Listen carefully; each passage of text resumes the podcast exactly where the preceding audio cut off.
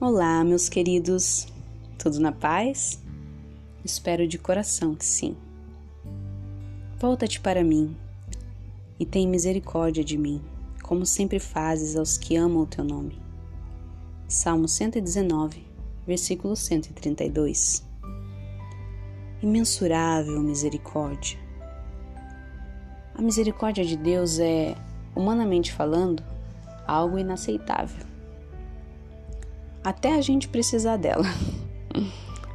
Mas o amor ao nome do Senhor renova o ser humano caído que foi alcançado de tal forma que ele é transformado por esse amor. O que se acontece no coração perdoado, somente ele e Deus sabem.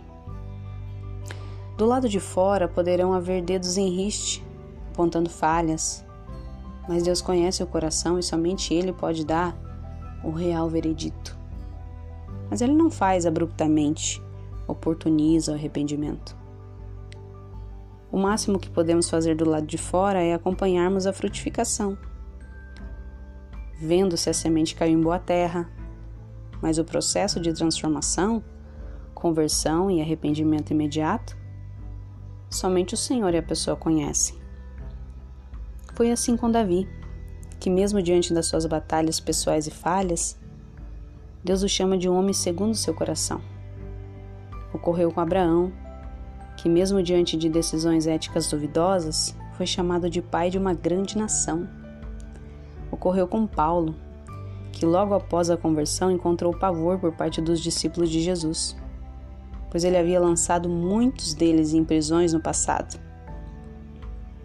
Como o homem não pode saber o que ocorre no coração, para que ele fosse recebido no corpo de Cristo, Deus Pai revelou seus mistérios a Ananias, para que esse o recebesse sem medo. Se assim não fosse, certamente Paulo não teria amparo. Mesmo assim, Ananias questionou Deus por conta da periculosidade de Paulo. Mas o homem que Deus transformou precisava de lapidação, e Ananias obedeceu. Deus tem misericórdia daqueles que amam o seu nome. Isso não nos isenta de observar a frutificação. Jesus nos recomendou em Mateus 7,16, mas precisamos cuidar para não ter por joio os grãos de trigo preciosos para Deus. Então, como agir diante de tanta falsidade, mentiras, atuação até mesmo dentro do corpo de Cristo? Leia Mateus 13, 29 e 30. Deixe o joio e o trigo crescer juntos.